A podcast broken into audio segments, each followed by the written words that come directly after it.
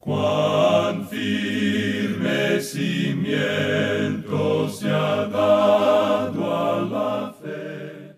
A través de la Biblia, un análisis de la Biblia libro por libro que le ayudará a crecer espiritualmente. Estos estudios fueron diseñados por el doctor J. Vernon McGee. Acompáñenos en este fascinante recorrido a través de la Biblia. La palabra La tragedia de cualquier persona que intenta vivir según la ley es que el mismo mandamiento que era para vida, a él le resulta para muerte. Como leemos en Romanos capítulo 7, versículo 10, no conduce a la vida, sino a la muerte. Bienvenido a través de la Biblia, el programa donde conocemos a Dios en su palabra. Soy su anfitrión, Heiel Ortiz. Hoy el autobús bíblico llega a Romanos capítulo 7, un pasaje que el doctor Magui llamaba una sección importantísima en la palabra de Dios. Si usted ha luchado alguna vez con entender el rol de la ley en la vida del creyente, querrá escuchar el estudio de hoy porque trata de justamente eso. Si desea volver a escuchar el programa de hoy o cualquier programa del estudio, le invito a visitar nuestra página web a través de la biblia.org. Allí va a encontrar varias maneras de escuchar, en línea, con la aplicación, en Spotify o Apple Podcast, etc. El sitio otra vez es a través de la Biblia.org. Iniciamos nuestro tiempo de estudio en oración. Padre Celestial, gracias por tu gracia y misericordia en nuestras vidas. Pedimos que tu Espíritu hable a nuestros corazones hoy para que podamos entender tu corazón detrás de lo que estudiamos. Te lo pedimos en el nombre poderoso de Jesús. Amén. Y ahora iniciamos nuestro recorrido bíblico de hoy con las enseñanzas del Dr. Magui, en la voz de nuestro hermano Samuel Montoya. Continuamos hoy estudiando el capítulo 7 de esta epístola a los romanos que iniciamos en nuestro programa anterior. Y decíamos que Pablo estaba hablando a los que conocían la ley. Ahora, la ley tiene autoridad sobre un hombre mientras vive. O sea que la muerte constituye la única liberación de la ley.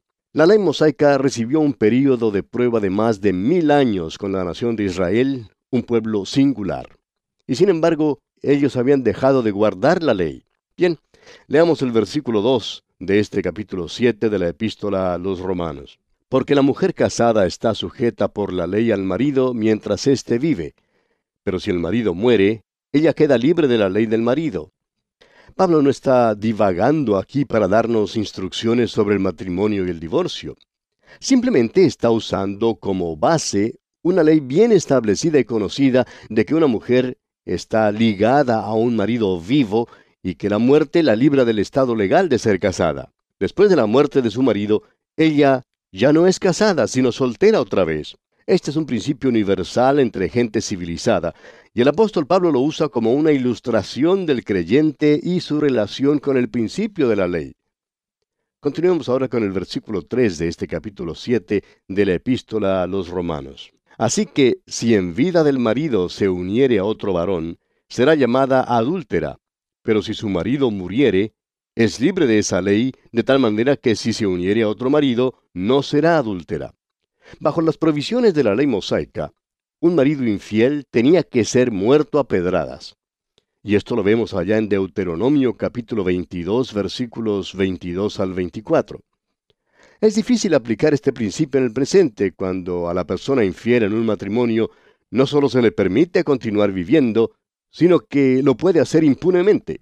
Y el apóstol Pablo está amplificando la ley que declara en el versículo 2 de un marido y su esposa. Aquí hace ver claramente el contraste entre el estado legal de ella, en el caso de que su marido esté vivo, y nuevamente en el caso de que su marido esté muerto. Es la diferencia entre una mujer virtuosa y una mujer adúltera. Todo depende en que el marido esté vivo o muerto. Ahora, en el capítulo 22 del libro de Deuteronomio, versículo 22, dice así, escuche usted, Si fuere sorprendido alguno acostado con una mujer casada con marido, ambos morirán, el hombre que se acostó con la mujer y la mujer también, así quitarás el mal de Israel. Ahora supongamos que se presente el caso de una mujer cuyo esposo le es infiel. Según la ley mosaica, él era muerto a pedradas. Después ella estaba libre para casarse con otro. Hoy en día no matamos a pedradas a los que son infieles en el matrimonio. No tratemos de aplicar la ley mosaica al tiempo presente. El apóstol Pablo, como ya lo hemos dicho, no está hablando en cuanto al matrimonio y al divorcio, sino en cuanto al creyente y la vida cristiana. Leamos el versículo 4 ahora. Así también vosotros, hermanos míos, habéis muerto a la ley mediante el cuerpo de Cristo, para que seáis de otro, del que resucitó de los muertos, a fin de que llevemos fruto para Dios. Ahora el comentarista Newell dice que el primer marido manifiesta a Adán y nuestra posición en él. Recordemos que por toda esta sección, empezando con el capítulo 5 de esta epístola, ha habido dos supremacías, la de Adán y la de Cristo. Tenemos el primer Adán y el último Adán. Tenemos el primer hombre y el segundo hombre.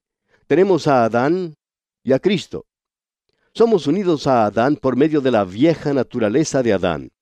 La ley fue dada para controlar esa naturaleza, pero dejó de ejercer su trabajo debido a la flaqueza de la carne, como lo veremos al llegar al capítulo 8 de esta epístola a los romanos.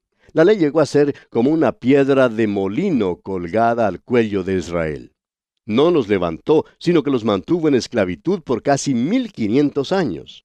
Las demandas de la ley tenían que ser satisfechas, pero el hombre no podía satisfacerlas. En verdad, podríamos decir que la ley cumplió su ministerio de condenación. Si los gentiles tuviéramos que subyugarnos a la ley cuando llegamos a ser creyentes, tampoco habría esperanza alguna para nosotros. Y el apóstol Pablo dice que Cristo murió en su cuerpo, que somos identificados con Cristo en su muerte, y que ahora estamos muertos a la ley y la ley está muerta para nosotros. También somos resucitados con Cristo y Él es el segundo marido que nos ayuda a llevar fruto. Ahora no conocemos a Cristo según la carne. Es con el Cristo resucitado que estamos unidos. Como dice el apóstol Pablo allá en su segunda carta a los Corintios capítulo 5 versículo 16, donde dice, de manera que nosotros de aquí en adelante a nadie conocemos según la carne, y aun si a Cristo conocimos según la carne, ya no lo conocemos así. La ley no es dada al hombre nuevo en Cristo. Las cosas viejas pasaron, es lo que el apóstol mismo dice allá en su segunda carta a los Corintios capítulo 5 versículo 17. Usted no está bajo la ley, sino bajo la gracia, amigo oyente. Y esa es la declaración verdadera de la Escritura. Hermano, créala. Es así porque Dios lo dice. Hay muchos creyentes que han desenterrado la ley. Esto es ridículo, amigo oyente. La ley debe ser sepultada. Ahora estamos unidos a Cristo y vivimos la vida cristiana en nuestro deseo de agradarle a Él.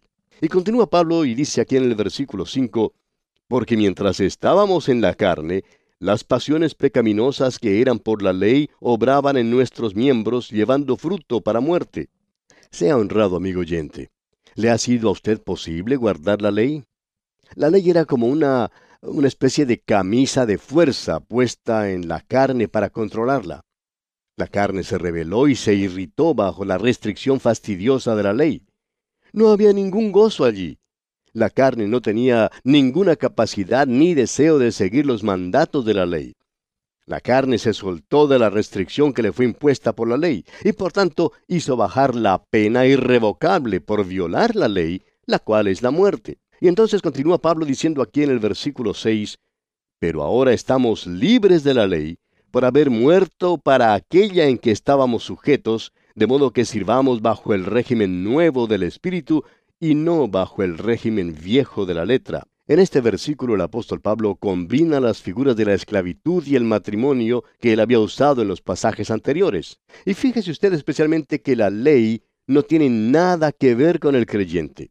El creyente ha sido cambiado, murió a la ley y está libre de ella, así como una esposa está libre de un marido que ella acaba de sepultar. No es prudente desenterrarlo nuevamente. Estamos unidos al Cristo vivo y debemos llevar fruto. Debemos servir al Señor Jesucristo. Debemos complacernos en trabajar por Él. El doctor Newell dirige nuestra atención a las paradojas en este pasaje. En el versículo 4 vimos que habiendo muerto, llevan fruto. Aquí han sido puestos en libertad y sirven. Antes, el servicio solo era prestado en consideración al motivo. Debo hacerlo.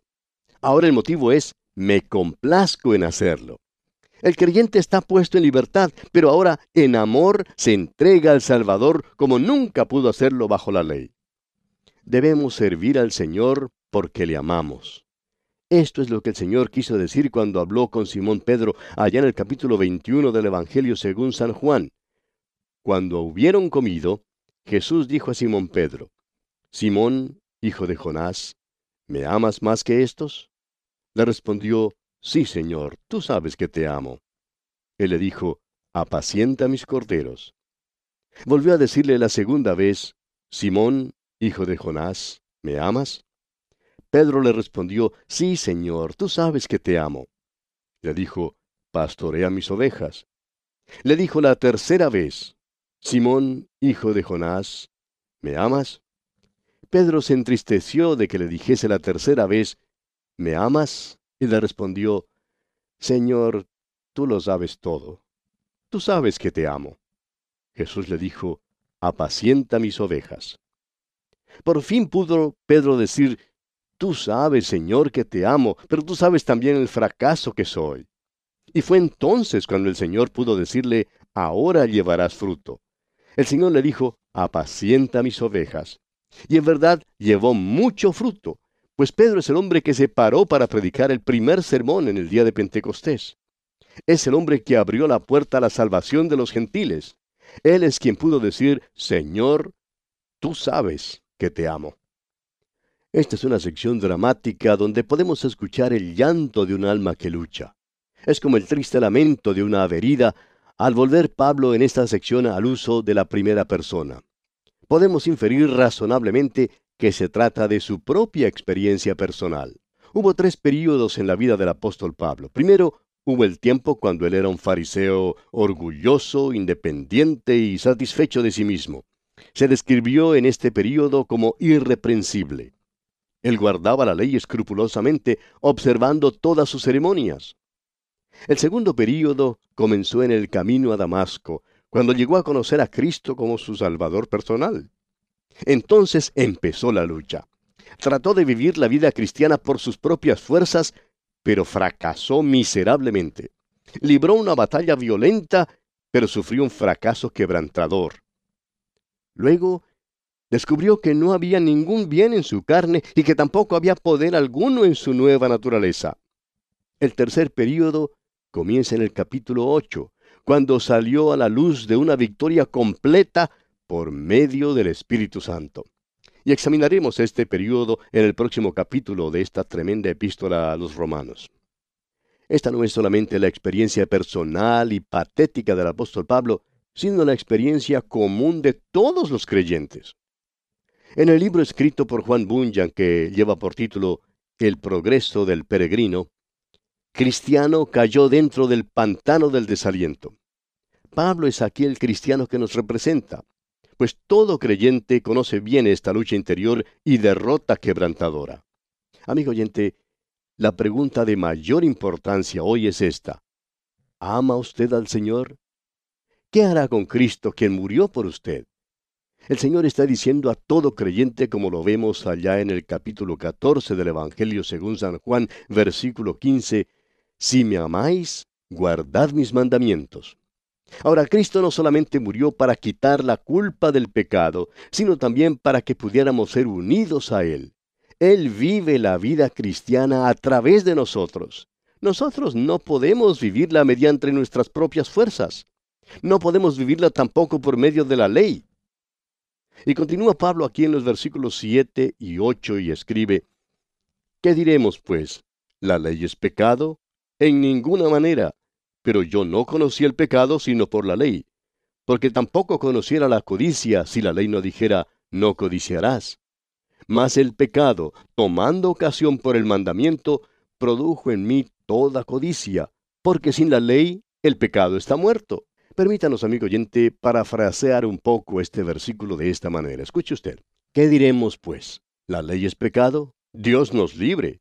Al contrario, yo no habría conocido o no habría estado consciente del pecado, sino por la ley, porque no había conocido la concupiscencia. Pero el pecado, tomando por ocasión el mandamiento, produjo en mí toda clase de concupiscencias, porque sin la ley el pecado está muerto. Pablo comenzó su argumento allá en el versículo 1 del capítulo 6 de esta epístola con la expresión ¿qué pues diremos? Y también la expresión ¿perseveraremos en el pecado? Y una vez más encontramos esta pregunta ¿la ley es pecado? Ahora parece que en la primera parte de este capítulo Pablo está diciendo que la ley y el pecado son iguales. Si la liberación del pecado significa la liberación de la ley, entonces, ¿son iguales? Pero Pablo dice, Dios nos libre, y ahora mostrará que la ley en sí es buena. Es que la dificultad, amigo oyente, no se encuentra en la ley, sino en nosotros. Es la carne la que tiene la culpa. Y Pablo cambia aquí de pronombre. Las palabras que indican la primera persona como yo, mí y mí mismo son usadas unas 47 veces. Solo la palabra yo aparece 28 veces. Esta es la lucha que Pablo tenía dentro de sí mismo trató de vivir para Dios en el poder de su nueva naturaleza, pero descubrió que era imposible. La ley le reveló a Pablo la pecaminosidad excesiva del pecado. La ley fue como una radiografía de su corazón, pues expuso los pensamientos e intenciones del corazón. Esta es la función de la ley. Le quitó el maquillaje de una buena apariencia a la carne al descubrir la debilidad y la fealdad de la naturaleza carnal. El apóstol Santiago compara la palabra de Dios con un espejo. El espejo le revela a uno lo que es. La culpa no la tiene el espejo si revela suciedad y fealdad. El espejo revelará una mancha en la cara, pero no se puede usar el espejo para quitar esa mancha. La ley no puede quitar una mancha, pero puede revelar esa mancha. Y Dios ha provisto un lugar donde se puede quitar la mancha. Como dice el himno, hay un precioso manantial de sangre de Manuel, que purifica a cada cual que se sumerge en él. La ley revela el pecado, pero la ley no tiene la culpa. Es la naturaleza vieja de Adán la que es reo. Y la ley revela que somos pecadores. La amonestación o prohibición contenida en la ley deja en claro la debilidad de la carne. Es sorprendente la cantidad de espejos que hay por todas partes. Cuando viajamos, por ejemplo, lo primero que mi señora busca en un hotel es el espejo. A todos nos gusta vernos en los espejos y admirarnos. Pero cuando yo me veo en el espejo, amigo oyente, no veo nada bonito. Ahora hay un espejo que no nos gusta mirar tanto, y ese es el espejo de la palabra de Dios. Este nos da a conocer que somos pecadores perdidos. Y aquí en esta porción el pecado es personificado como usando el mandamiento para suscitar toda clase de concupiscencias. Antes de que yo supiera que era malo codiciar, no sentía ninguna convicción de pecado. La ley revela lo que es el pecado. El pecado estaba latente hasta cuando la ley fue dada. La Biblia sí presenta una norma y guía de conducta que es superior a la propia invención del género humano. Para el alma ilustrada, la ley contiene todo el fuego del Sinaí y el pecado llega a ser sumamente pecaminoso. El pecado tiene más fuerza que el creyente mediante la ilustración de la ley. La ley produce un conflicto entre la licenciosa naturaleza pecaminosa y el dador de esa ley. Ahora, en el versículo 9 de este capítulo 7 de su epístola a los romanos, escribe Pablo, Y yo, sin la ley, vivía en un tiempo, pero venido el mandamiento, el pecado revivió y yo morí. Debe notarse que Pablo no está discutiendo sobre la ley con relación a la pena del pecado, sino más bien la ley como una manera de vida para el cristiano. La ley no puede salvar. La ley no puede libertar al cristiano de la presencia del pecado. Toda esta sección trata de encontrar un medio y un poder para el vivir que contrarrestará el poder del pecado en la vida del creyente. Pablo está diciendo en este versículo que el inconverso puede emplear todas sus facultades y energía para lograr su ambición y para lograr su tarea sin ser impedido o estorbado por alguna restricción. Está vivo en ese sentido para con las cosas de este mundo. Mientras la ley era para la mente de Pablo algo que refrena, que restringe. El pecado estaba en la vida mientras estaba sin ley. pero estaba latente, estaba allí todo el tiempo. Este versículo manifiesta el pecado original. Ahora Pablo murió en el sentido que debido al pecado estaba separado de Dios. La ley lo ejecutó. Este fue un ataque de sorpresa por la ley sobre Pablo. Calvino en su comentario bíblico escribió esta expresión algo poética en cuanto a esta sección. Escribió Calvino, La muerte del pecado es la vida del hombre, y a la inversa, la vida del pecado es la muerte del hombre. Ahora el versículo 10 de este capítulo 7 de la epístola a los romanos dice, Y hallé que el mismo mandamiento que era para vida, a mí me resultó para muerte. Esta es la tragedia de cualquier persona que procure vivir según la ley. No conduce a la vida. Es verdad que Dios dijo en cuanto a la ley, por tanto guardaréis mis estatutos y mis ordenanzas, las cuales haciendo el hombre vivirá en ellos. Pero el guardar las ordenanzas y esos estatutos resultó difícil. Ahora, la culpa no se encontraba en la ley. La culpa se encontraba en aquel que creía que la ley traería vida y poder. La ley no hizo ninguna de las dos cosas, sino que meramente reveló la debilidad e inhabilidad del hombre. La ley en este sentido cumplió un ministerio de condenación y de muerte. Permítanos ilustrar esto, amigo oyente. Un automóvil nuevo puede ser una buena cosa, pero en manos de un chofer inexperto e incapaz puede ser una amenaza y en realidad un instrumento mortífero. Ahora, la culpa no está en el automóvil mismo, sino en el que lo maneja. Y en el versículo 11 de este capítulo 7 de esta epístola a los romanos, escribe Pablo, porque el pecado, tomando ocasión por el mandamiento, me engañó y por él me mató. En otras palabras, el pecado es personificado una vez más y esta vez es presentado como tentador. Y aquí vamos a detenernos, amigo oyente, porque nuestro tiempo desafortunadamente ya se ha cumplido. Continuaremos, Dios mediante, en nuestro próximo programa. Mientras tanto, que las bendiciones del Señor inspiren su vida día a día. Muchas gracias a nuestro maestro Samuel Montoya por el estudio de hoy y quiero hablar de los recursos destacados. En esta ocasión, el comentario de Romanos y un librito titulado Una hora en Romanos. Usted puede conseguir las descargas gratuitas de los dos recursos en a través de la biblia.org. También existe la posibilidad de conseguir una copia gratuita de los recursos. La oferta no está disponible en línea, pero si nos llama, con mucho gusto le atenderemos. El número es 1-800-880-5339. Nuestra oficina está en Carolina del Norte, hora del este, y contestamos los teléfonos entre las 9 de la mañana y las 5 de la tarde. El número otra vez es 1-800-880-5339 o visite a través de la biblia.org. Soy Geiel Ortiz y si Dios lo permite estaré con usted en una próxima entrega de su programa a través de la Biblia.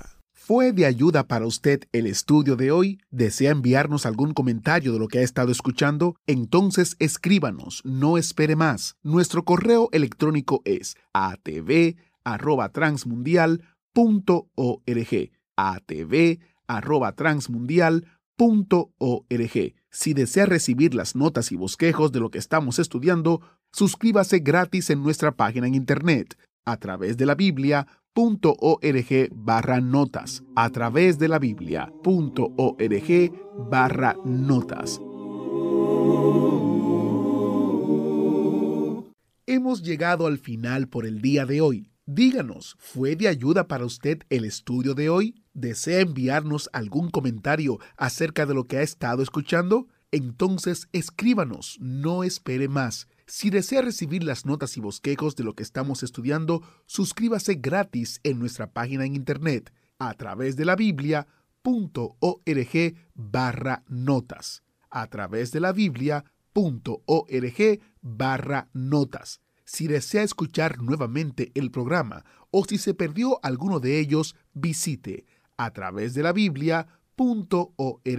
Repito, a través de la Biblia.org o escriba al correo electrónico atv@transmundial.org. atv@transmundial.org. a través de la Biblia.